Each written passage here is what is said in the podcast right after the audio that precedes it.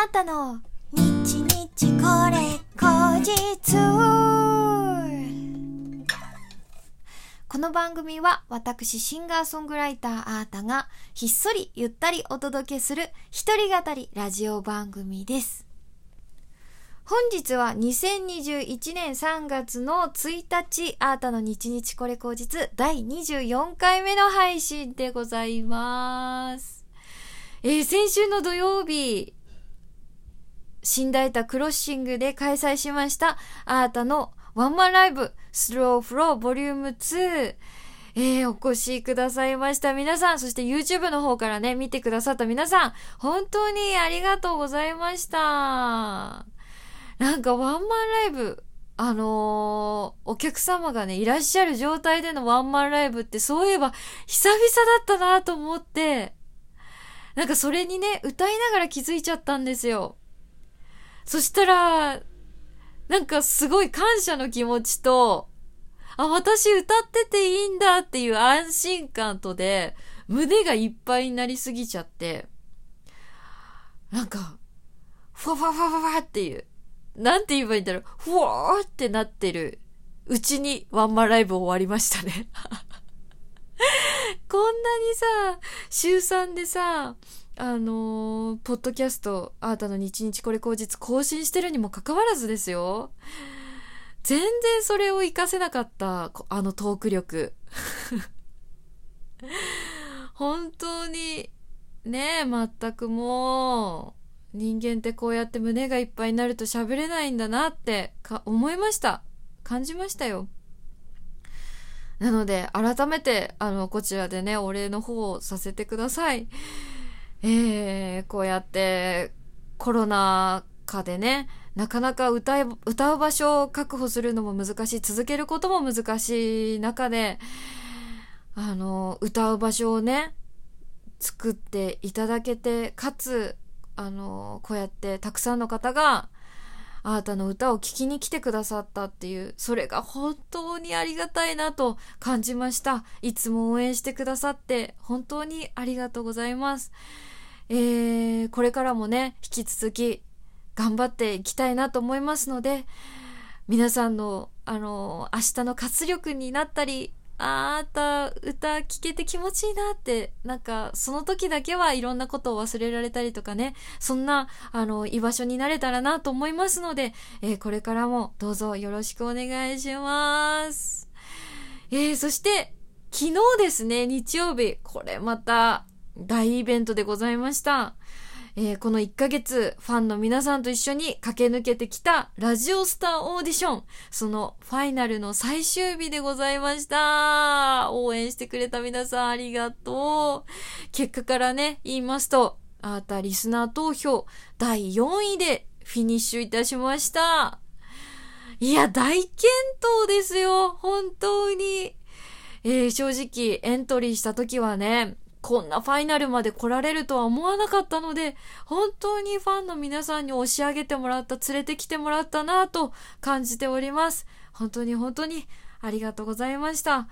えー、グランプリにはね、なれなかったんですけれども、実はまだ審査員特別賞のね、発表が明日の夕方頃ということで、そのね、審査員特別賞に選んでいただけたら、ミュージックバードで3ヶ月間メインパーソナリティをね、務められる、自分の番組を持てるということなので、ちょっとまだ、期待して待ってみようかと思いますので、皆さん、半蔵門の方向を向いてお祈りしててください。どうかどうか叶いますように。いやー、ここまで来たらね、番組持ちたいね。本当に、すごいいい経験になるかなと思うので、今まで誰かと一緒に、その、企画を立ち上げてっていうのでね、あのーやったことがないので、この日日これ口実も自分一人で構成を考えて、こんな感じがいいかななんて思いながらやっているので、えー、もう、絶対やってみたい。面白い番組になると思うんだけどな。なあ。私、いいと思うんだけどな。そんな感じでうっすら待ってみようかなと思いますので、皆さんお祈りしててください。えー、そんな、えー、2日のラスボスを終えての今日なんですけれども、1日遅れでやってきたのかな？なんか朝起きてから胃がすげえ痛いんですけど。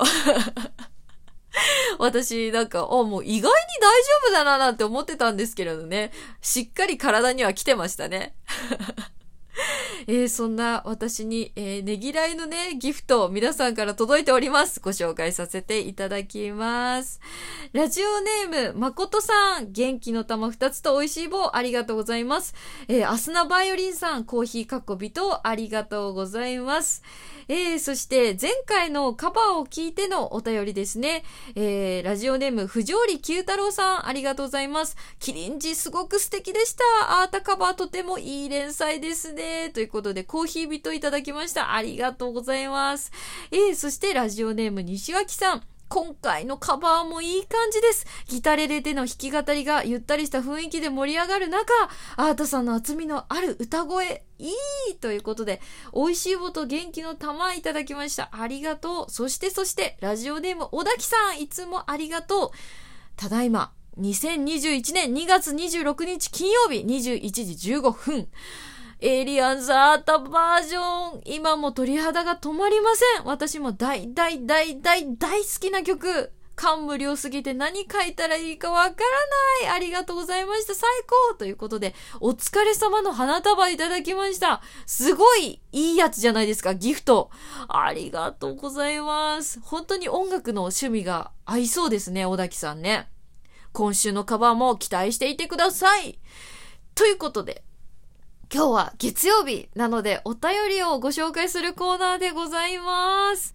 今週の、えー、募集していたお便りのテーマは、あなたが春だなと感じる瞬間はということで、ちょっと時間が迫ってまいりましたけれども、じゃんじゃかご紹介させて、させていただきたいと思います。ラジオネーム、ひろきさん、ありがとうございます。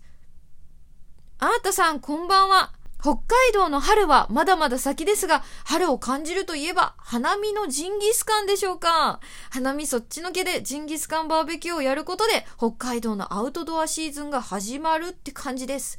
主要な花見会場は煙もくもくですが、えー、許可されている場所はちゃんと決まっていますよ。